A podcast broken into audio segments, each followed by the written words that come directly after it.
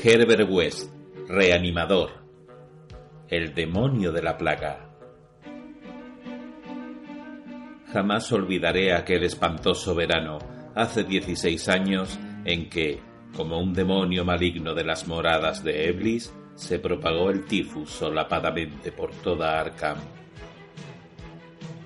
Muchos recuerdan ese año por dicho azote satánico, ya que un auténtico terror se cernió con membranosas alas sobre los ataúdes amontonados en el cementerio de la Iglesia de Cristo.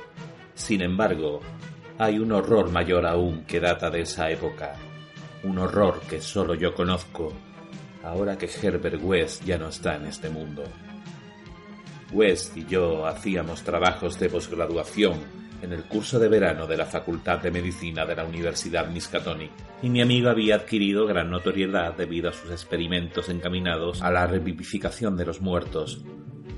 Tras la matanza científica de innumerables bestezuelas, la monstruosa labor quedó suspendida aparentemente por orden de nuestro escéptico decano, el doctor Alan Halsey, pero West había seguido realizando ciertas pruebas secretas en la sórdida pensión donde vivía, y en una terrible e inolvidable ocasión se había apoderado de un cuerpo humano de la fosa común, transportándolo a una granja situada a otro lado de Meadow Hill.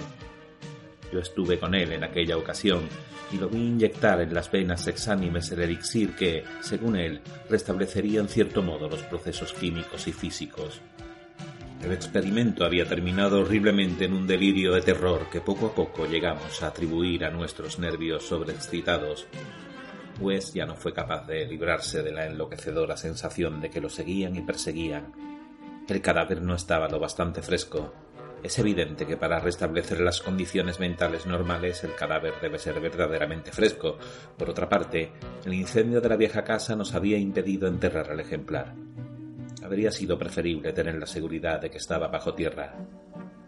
Después de esa experiencia, West abandonó sus investigaciones durante algún tiempo, pero lentamente recobró su celo de científico nato y volvió a importunar a los profesores de la facultad pidiéndoles permiso para hacer uso de la sala de disección y ejemplares humanos frescos para el trabajo que él consideraba tan tremendamente importante pero sus súplicas fueron completamente inútiles, ya que la decisión del doctor Halsey fue inflexible, y todos los demás profesores apoyaron el veredicto de su superior.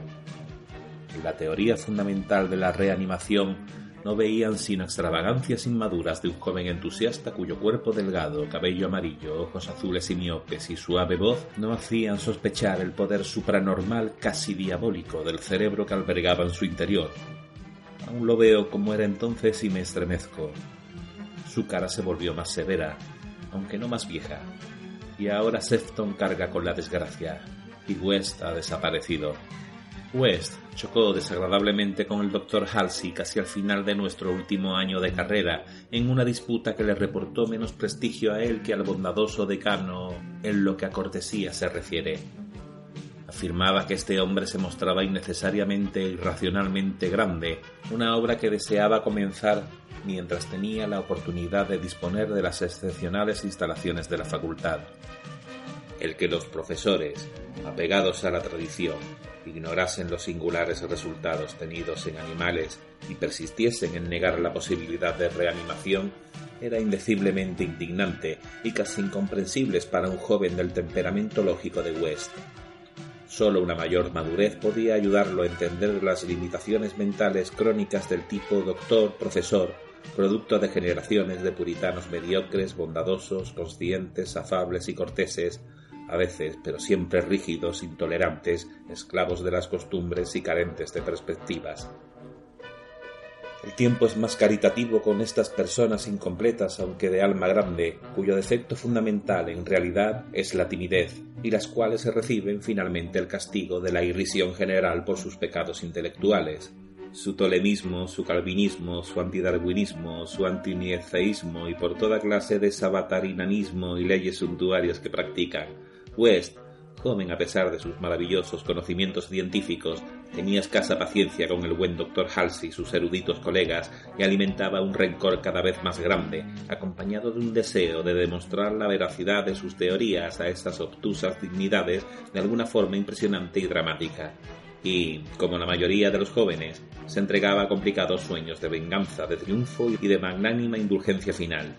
Y entonces había surgido el azote, sarcástico y letal, de las cavernas pesadillescas del Tártaro. West y yo nos habíamos graduado cuando empezó, aunque seguíamos en la facultad, realizando un trabajo adicional del curso de verano, de forma que aún estábamos en Arkham cuando se desató con furia demoníaca en toda la ciudad. Aunque todavía no estábamos autorizados para ejercer, teníamos nuestro título y nos vimos frenéticamente requeridos a incorporarnos al servicio público, al aumentar el número de los afectados. La situación se hizo casi incontrolable y las defunciones se producían con demasiada frecuencia para que las empresas funerarias de la localidad pudieran ocuparse satisfactoriamente de ellas. Los entierros se efectuaban en rápida sucesión, sin preparación alguna, y hasta el cementerio de la iglesia de Cristo estaba atestado de ataúdes de muertos sin embalsamar. Esta circunstancia no dejó de tener su efecto en West, que a menudo pensaba en la ironía de la situación. Tantísimos ejemplares frescos y, sin embargo, ninguno servía para sus investigaciones. Estábamos tremendamente abrumados de trabajo y una terrible tensión mental y nerviosa sumía a mi amigo en morbosas reflexiones. Pero los afables enemigos de West no estaban enfrascados en agobiantes deberes. La facultad había sido cerrada y todos los doctores adscritos a ella colaboraban en la lucha contra la epidemia de tifus.